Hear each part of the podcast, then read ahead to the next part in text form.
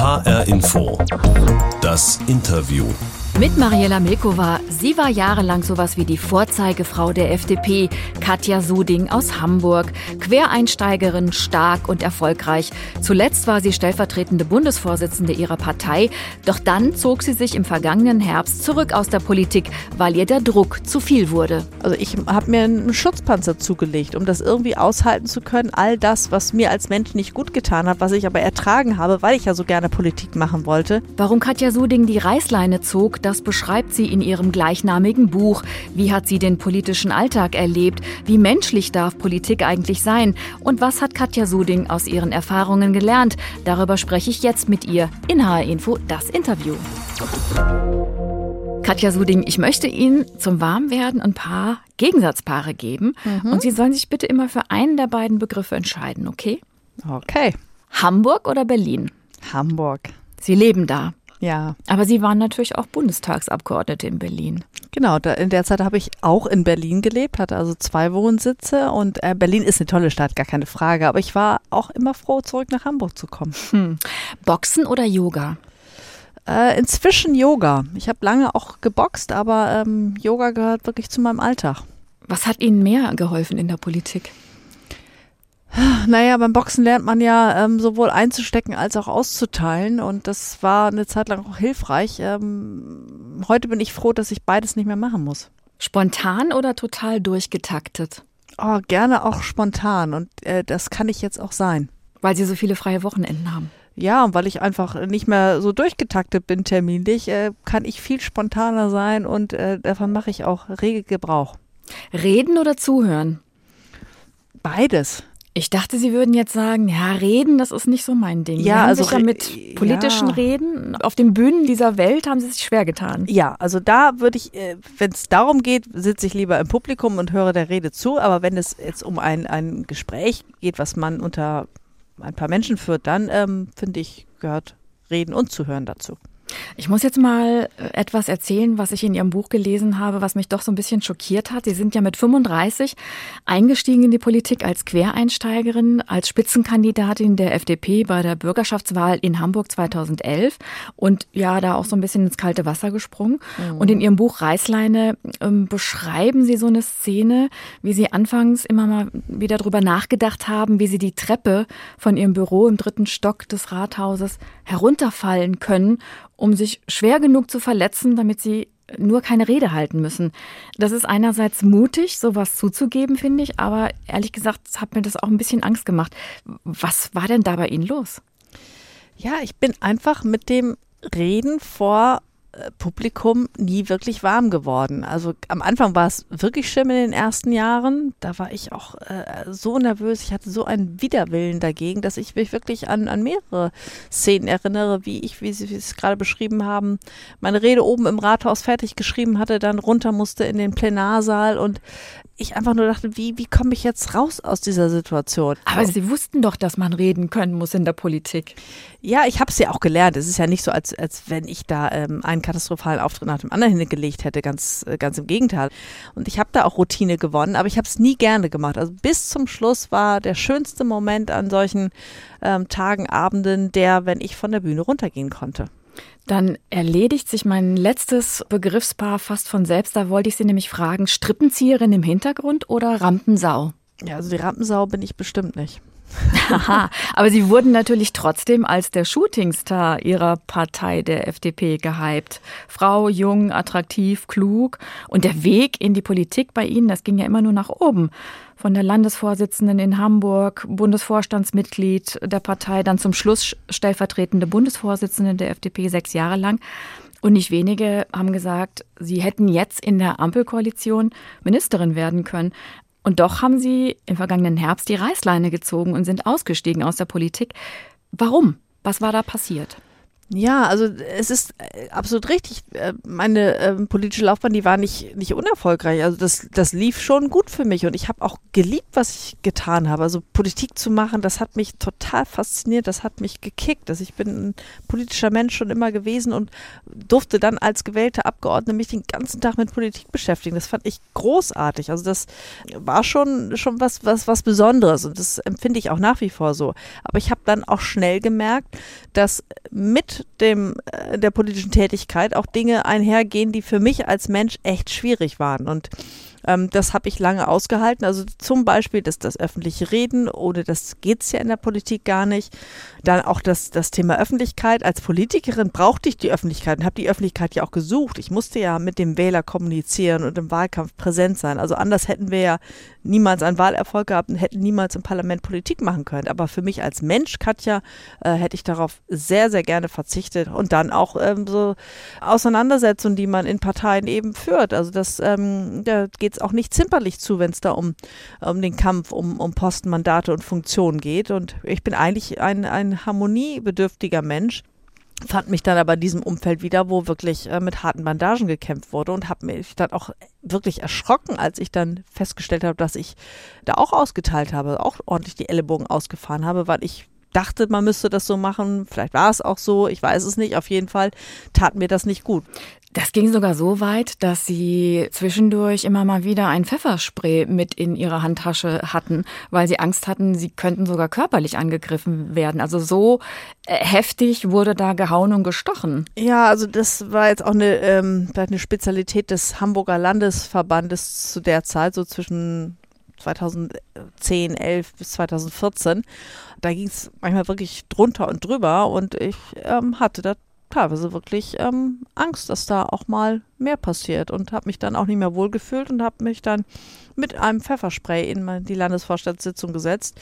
Es wurde dann aber nicht besser und ich bin da irgendwann gar nicht mehr hingegangen. Und was passiert da mit einem? Wie verändert einen das dann? Also ich habe mir einen ähm, Schutzpanzer zugelegt, um das irgendwie aushalten zu können. All das, was, was mir als Mensch nicht gut getan hat, was ich aber ertragen habe, weil ich ja so gerne Politik machen wollte, das konnte ich nur, ähm, indem ich mir einen Schutzpanzer zugelegt habe, so dass ich das alles an mich gar nicht mehr herangelassen habe. Hatte dann den, den Nachteil, dass es mich als Mensch auch verändert hat. Also man ist nicht mehr dieselbe Person, wenn man mit so einem Schutzpanzer rumläuft, wenn man den auch nicht einfach ablegen kann. Das ist nicht so, dass man abends nach Hause kommt und dann zieht man den wie seinen Mantel aus und dann ist alles wieder gut. Der ist dann einfach da und der, ja, der bekommt jetzt Risse. Jetzt bin ich auch schon ein gutes halbes Jahr raus, aber das, das hat auch gedauert. Das hat mich schon verändert und äh, das, das, dazu war ich nicht mehr bereit. Ich wollte nicht mehr den Preis dafür zahlen, dass ich mich als Mensch äh, so sehr verändere.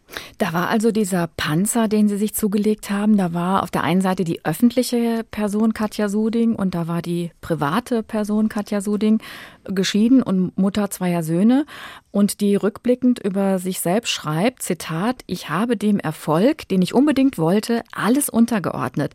Meine Strategie, jede Art von Unsicherheit und Schwäche zu verstecken, habe ich weiter perfektioniert. Ich wurde zu einer Maschine. Das klingt ehrlich gesagt nicht sehr sympathisch. Wieso waren Sie denn so getrieben überhaupt von diesem Gedanken, Erfolg haben zu müssen?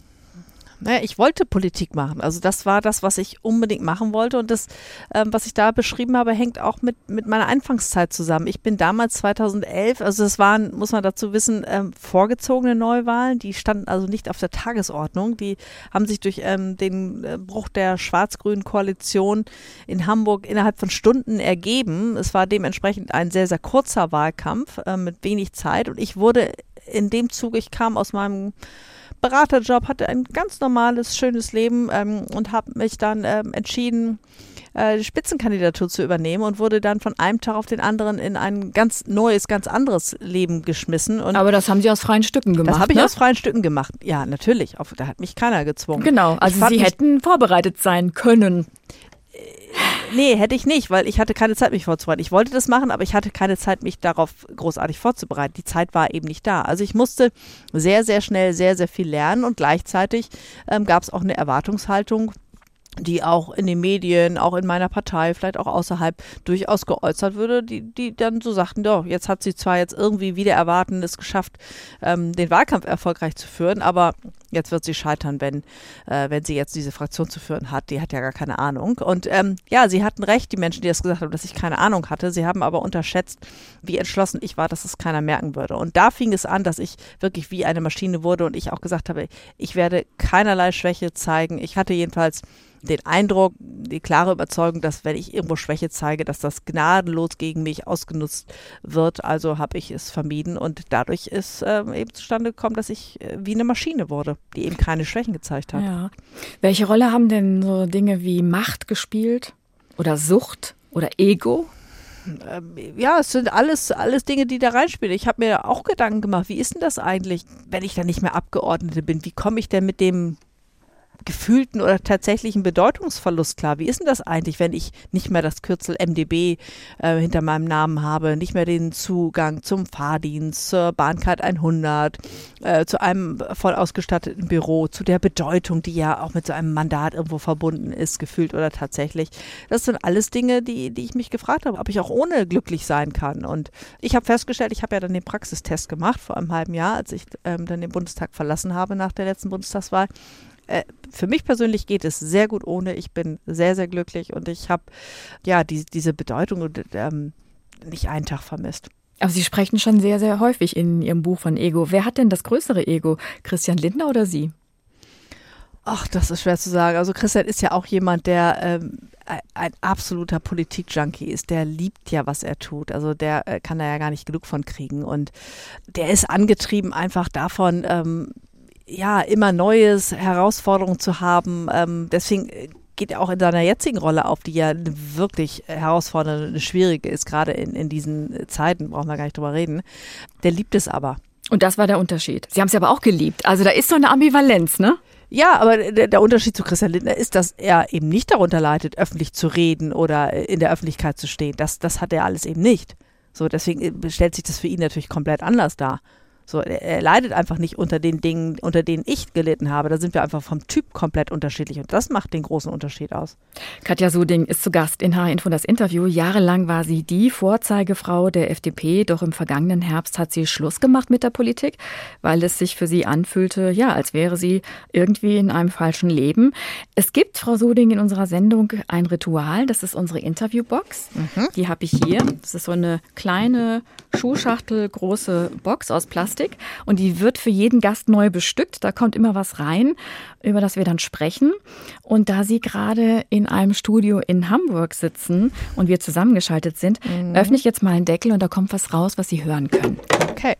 Und es war wirklich an einem Punkt, zum ersten Mal für uns als Familie, wo wir Urlaub gebraucht haben, weil mein Mann nicht mehr konnte. Und das war ein Fehler, dass wir auch so lange in Urlaub gefahren sind und dass wir in Urlaub gefahren sind. Sie wissen, wer das war? Das ist Anne Spiegel. Ja, von den Grünen war Anfang April als Bundesfamilienministerin zurückgetreten, weil sie kurz nach der Flutkatastrophe im Ahrtal im letzten Sommer mit Mann und Kindern in Urlaub gefahren war Damals war sie noch Umweltministerin in Rheinland-Pfalz. Was war Ihr erster Gedanke, als Sie das gehört haben? Wieder eine, die gescheitert ist in diesem System oder was haben Sie gedacht? Also ich äh, glaube nicht, dass Anne Spiegel zurücktreten musste, weil sie in Urlaub gefahren ist. Also das äh, halte ich für, für ein Märchen. Ähm, sie musste zurücktreten, weil sie erheblich unter Druck stand, nicht richtig gehandelt zu haben nach und während der Flutkatastrophe. Sie hat äh, die Unwahrheit darüber gesagt, ähm, wie sie in diesem Urlaub an äh, Kabinettssitzungen teilgenommen hat oder auch nicht. Und sie hat mit diesem, das ist ja aus einem Interview, was an einem Sonntagabend äh, mhm. gegeben mhm. wurde, hat sie sich ja als ähm, ja völlig überfordert und in einem Zustand äh, gezeigt, wo man auch ehrlicherweise nicht mehr sagen konnte, dass man so ein Ministerium zu führen hat. Das verlangt ja ganz viel Kraft und das muss ja mit voller Hingabe auch geführt werden. Das ist ja kein einfacher Job. Und ich glaube, an diesem Punkt ähm, war Anne Spiegel nicht mehr. Und ich ähm, sehe das auch nicht so, dass, ähm, ich weiß auch nicht, warum sie das gesagt hat, dass, dass der Urlaub, den sie gemacht hat mit der Familie, der, der Fehler gewesen ist. Ich würde eher sagen, der, der Fehler war in einer familiär sehr, sehr schwierigen Situation. Und es tut mir auch leid, das zu hören, dass sie in einer solchen Situation Bundesministerin geworden ist. Also ich, ich kann mir das auch kaum vorstellen, wie das gehen kann, dass man mit vier noch relativ kleinen Kindern ortsabwesend ist in Berlin in einem sehr, sehr fordernden Job und dann aber keinen Partner hat, der, ähm, weil eben gesundheitlich angeschlagen ist, sich mhm. um die Familie kümmern kann. Also ich konnte meinen Job nur deshalb machen, weil meine Kinder einen Vater hatten, der sich gekümmert hat und der das glücklicherweise auch, auch konnte. Am Beispiel von Anne Spiegel ist ja auch viel darüber diskutiert worden, wie menschlich Politik sein darf. Wie nehmen Sie das wahr mit ein bisschen Abstand? Läuft da was schief? Ja, das habe ich ja auch so erlebt. Und äh, ich glaube aber auch, auch hier ist Anne Spiegel nicht das richtige Beispiel. Das sind andere Dinge. Aber ähm, natürlich fällt es vielen Politikern, mir fiel es schwer, und ich weiß das auch von Kolleginnen und Kollegen, ähm, es fällt schwer, ähm, auch mal eine Schwäche zuzugeben, auch einfach mal zu sagen, Mensch, ähm, bis hierhin und nicht weiter und ich muss mich jetzt um meine Kinder kümmern, weil man ja auch ähm, immer das Gefühl hat, tatsächlich oder vermeintlich, dass man omnipräsent sein muss, dass man an jeder Sitzung äh, teilnehmen muss, sei es äh, in den Fraktionen, sei es in den, in den Parteigremien oder wenn Verbände rufen, wenn ähm, Organisationen aus dem Wahlkreis rufen, wenn äh, Medien anfragen. Also da ist ja auch ganz, ganz viel, was, was ähm, auf einen hereinprasselt. Und ähm, wenn man dann eben sagt, okay, jetzt habe ich eine andere Priorität, jetzt muss ich mich um meine Kinder kümmern, dann stehen ja schon wieder ganz viele andere in den Startlöchern, die dann sagen, okay, dann mache ich den Job halt, wenn du äh, nicht den entsprechenden Aber das heißt willst. ja dann auch im Umkehr Umkehrschluss Menschen, die in der Berufspolitik überleben wollen, die müssen praktisch in der Lage sein, sich komplett abzukoppeln vom normalen Alltag. Aber wie nah sind sie dann überhaupt noch dran an dem normalen Leben der Menschen, für die sie ja eigentlich Politik machen? Es ist sehr, sehr individuell. Vieles, was da an Terminen ähm, stattfindet, hat ja auch mit den Menschen zu tun. Also wenn ich am Infostand stehe, dann bin ich nah dran an den Menschen. Dann ist das etwas, was mich aber wieder davon abhält, äh, bei meiner Familie zu sein. Aber da bin ich natürlich trotzdem äh, nah dran an, an den äh, Sorgen und Nöten der Menschen. Also das muss sich nicht per se ausschließen. Das ist schon komplexer. Aber ist es äh, nicht vielleicht so, dass die Spitzenpolitik die falschen Leute anzieht und, und andere, die eher mitten im Leben stehen, vielleicht tolle Ideen haben, aber es nicht schaffen, sich so diesen Panzer, von dem Sie eben gesprochen haben, anzuziehen, äh, die gehen da so unter. Also die Gefahr sehe ich durchaus, weil Politik ist ein so hartes Geschäft, dass man sich schon fragen muss, äh, kriegen wir mit den äh, Rahmenbedingungen überhaupt die richtigen Menschen? Wie Sie es auch schon sagten, kriegen wir die, die gute Ideen haben, die sich auch durchsetzen könnten und wollten, die aber nicht bereit sind, ja, die, die negativen Begleiterscheinungen wie die öffentlichen Anfeindungen, die hohen Arbeitsbelastungen etc. zu tragen. Und äh, es gibt bestimmte Dinge, die, da glaube ich, die kann man auch nicht verändern. Wir werden in einem äh, in einer repräsentativen Demokratie natürlich äh, weiterhin darauf bestehen müssen und es muss auch so sein, dass Abgeordnete sich erklären, also öffentlich sind. Das ist ja ganz klar. Also ohne die Öffentlichkeit geht es nicht. Aber die Frage äh, ist natürlich da, muss manche Bericht, Medienberichterstattung so weit gehen, dass es nicht mehr eine, eine kritische Auseinandersetzung ist mit mit ähm, Haltung und Position. Die darf durchaus sein. Ich glaube, die können die meisten auch aushalten aber oft geht es ja auch wirklich ins, ins Persönliche, ins Beleidigende, ins Hämische. So. Ich glaube, das muss nicht sein. Und wenn wir den Blick auf die sozialen Medien richten, dann stellen wir da ja auch fest, dass der Ton da viel härter geworden ist. Also was sich da teilweise Politikerinnen und Politiker anhören müssen, da kann ich gut verstehen, dass das Menschen sagen, ähm, dazu bin ich nicht bereit. Und auch was ähm, durchaus Sitzungsökonomien in, in, in Parteigremien und Parteiglieder und Fraktionen angeht, auch da ist sicherlich noch Luft nach oben. Ähm, nicht jeder ist bereit, äh, so viel seiner Zeit, äh, die dann ja nicht mehr für, für Freizeit, Familie, Freunde zur Verfügung steht, ähm, zu investieren, wenn man dann gleichzeitig auch feststellt, dass es eigentlich auch effektiver und schneller gehen würde. Also da sind schon Stellschrauben, ja. an die man gehen muss, weil wir natürlich uns immer die Frage ähm, stellen müssen in einem äh, politischen System, schaffen wir es eigentlich, die richtigen anzuziehen oder haben genau. wir ein System, was die falschen hält? Genau. Aber ich glaube, man muss auch immer im Blick behalten, es gibt ja auch viele andere Menschen, die nicht in der Politik sind und die mindestens genauso hart arbeiten, also Selbstständige zum Beispiel, Beispiel oder Leute, die mehrere Jobs haben, um äh, genügend Geld zu verdienen. Also die haben auch keine Wochenenden oder Freizeit. Äh, die stehen nur nicht im Rampenlicht. Also es ist Jammern auf hohem Niveau. Ja, ich will es auch gar nicht bewerten. Also jeder kann das ja mal ausprobieren in der Politik und ähm, für sich dann feststellen, ob, ob das zumutbar ist oder nicht. Das ist ja auch sehr, sehr individuell. Wie gesagt, mhm. ähm, für manche ist das äh, in der Öffentlichkeit stehen ein Elixier, die äh, leben davon. Ja. Und äh, für andere ist es wie für mich ähm, eher, eher eine Bürde. Deswegen kann man das sowieso nicht von, von außen betrachtet sagen. Aber Spielt es auch eine Rolle, dass die Politik in vielen Bereichen immer noch sehr männerdominiert ist, dass da eben viele Alpha-Tiere unterwegs sind?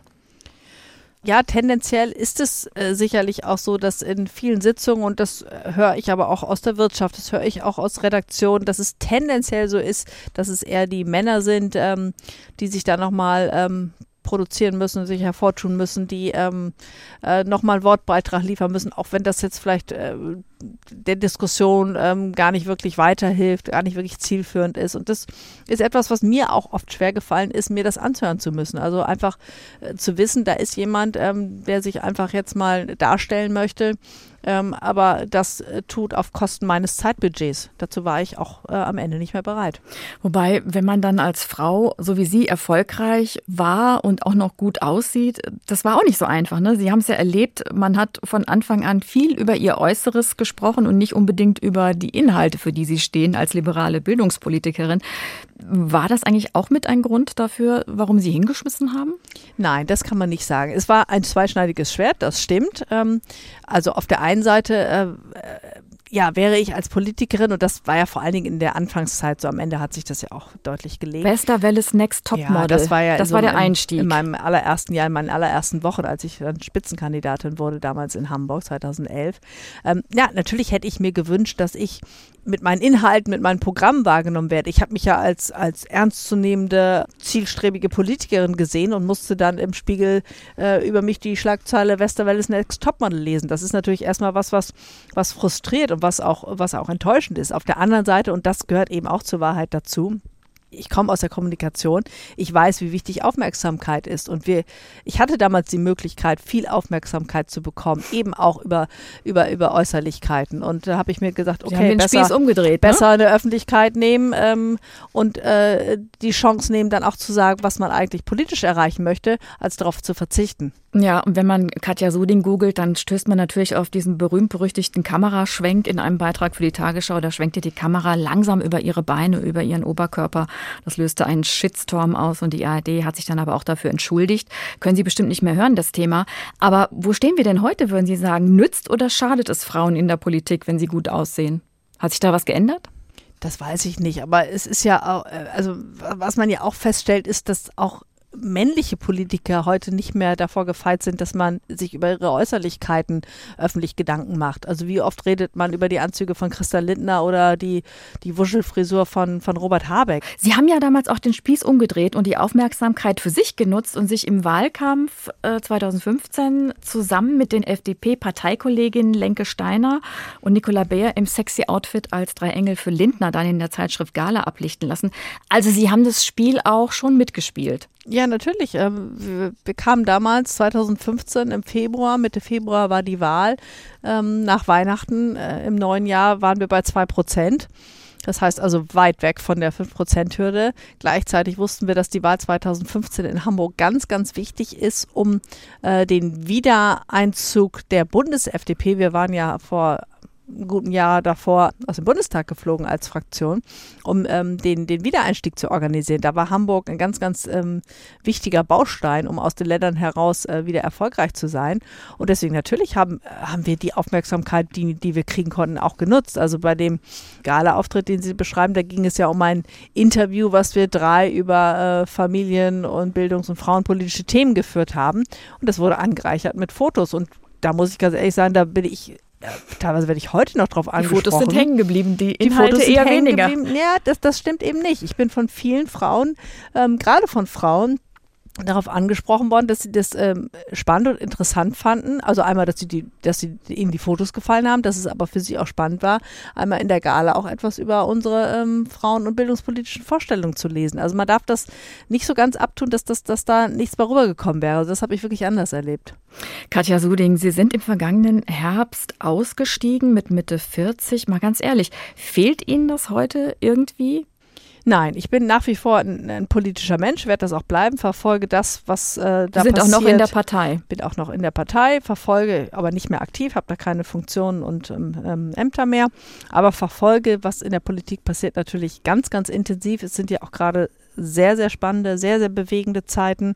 Und ähm, bin auch gerade ähm, noch in Berlin gewesen in dieser Woche, bin da auch häufig und, und treffe auch meine ehemaligen Kollegen. Wir sind da ja freundschaftlich auseinandergegangen. Also äh, verfolgt das Ganze, bin aber für mich froh, jetzt ein anderes Leben zu führen, ein Leben, was besser für mich ist, wo ich äh, die Kraft, die ich habe, viel besser auf die Straße kriegen kann, weil ich eben nicht äh, die ganze Zeit gegen innere Widerstände ankämpfen muss. Also es ist wirklich so, dass Sie heute denken, was ein Glück, dass ich da raus bin, obwohl Sie vielleicht Teil der Ampelkoalition heute sein könnten? Ja, tatsächlich. Also es waren elf wunderschöne Jahre und äh, davon will ich auch keinen Tag missen, bei all dem, was auch, auch Obwohl das jetzt so eine war. Riesenaufgabe ist, die da zu bewältigen ist. Also das könnte einen doch auch nochmal reizen.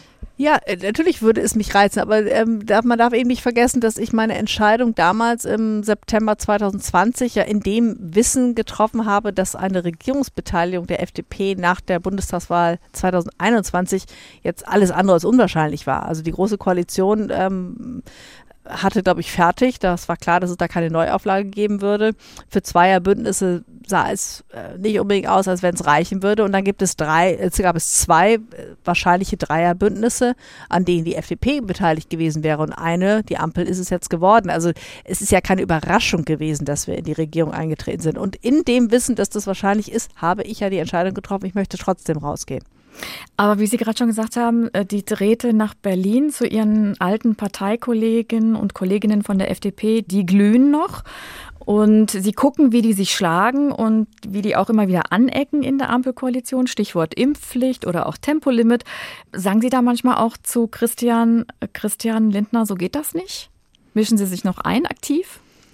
Ja, darüber will ich jetzt nicht viel sagen, aber ich kann, äh, zusammen, weil Sie gerade die Impfpflicht angesprochen haben, da bin ich sehr dankbar über die Performance äh, der FDP. Ich halte eine gesetzliche Impfpflicht äh, im Lichte der, der Fakten, die, die wir äh, einfach mal zur Kenntnis nehmen, für absolut falsch und bin sehr, sehr froh, dass die FDP sich da durchgesetzt hat. Sie beraten aber heute andere, ne? Sie sind quasi zurück im alten Job, mehr oder weniger. Ja, ich bin äh, wieder als freiberufliche Beraterin tätig. Es ist ja nicht so, manche denken das ja, dass man, wenn man mit Mitte 40 nach einer Legislaturperiode aus dem Bundestag geht, dass man dann finanziell abgesichert wäre. Dem ist nicht so, ganz und gar nicht. Und deswegen, ähm, ja, ich, ich will arbeiten, ich muss mich finanzieren, mich und meine Kinder und äh, bin wieder ähm, in die freiberufliche Beratung zurückgegangen und habe ein, ein schönes, freies, äh, sehr selbstbestimmtes Arbeitsleben, was ich sehr genieße. Katja Suding, zum Schluss. Wie müssten folgende Sätze für Sie weitergehen? Wenn ich in die Zukunft schaue, mache ich mir die größte Sorge nicht um? Um meine Kinder. Sondern? Naja, im Moment mache ich mir äh, mit Blick auf die Ukraine und die veränderte Weltordnung große Sorgen, wie es da weitergeht, ganz ehrlich. Wenn einer meiner beiden Söhne mir sagt, dass er in die Politik gehen will, dann? Dann unterstütze ich ihn dabei. Die wissen ganz genau, worauf sie sich einlassen würden. Die haben das hautnah miterlebt. Auch nicht immer sehr positiv. Nein, aber realistisch. Das Einzige, was mich selbst noch mal dazu verleiten könnte, in die Politik zurückzugehen? Da fällt mir gerade tatsächlich gar nichts ein. Katja Suding, vielen Dank. Danke Ihnen. Bis vor kurzem war sie stellvertretende Parteivorsitzende der FDP. In ihrem Buch Reißleine erklärt sie die Hintergründe für ihren Ausstieg aus der Politik. Das war H-Info das Interview. Den Podcast gibt es in der ARD Audiothek, bei Spotify und überall da, wo Sie am liebsten gute Podcasts hören. Mein Name ist Mariela Milkova. Machen Sie es gut.